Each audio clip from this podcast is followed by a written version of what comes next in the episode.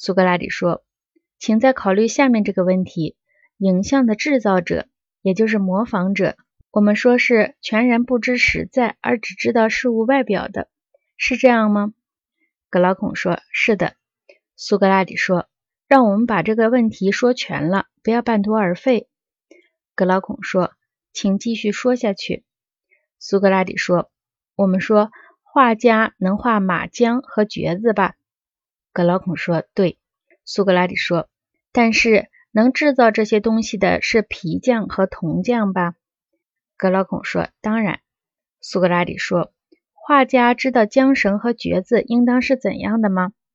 或许甚至制造这些东西的皮匠和铜匠本也不知道。”只有懂得使用这些东西的骑者才知道这一点吧？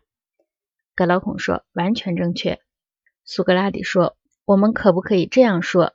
这是一个放之一切事物皆准的道理呢？”格劳孔说：“什么意思？”苏格拉底说：“我的意思是说，不论谈到什么事物，都有三种技术：使用者的技术、制造者的技术和模仿者的技术，是吧？”格劳孔说：“是的。”苏格拉底说：“于是，一切器物、生物和行为的至善、美与正确，不都只与使用有关吗？作为人与自然创造一切的目的。”格拉孔说：“是这样。”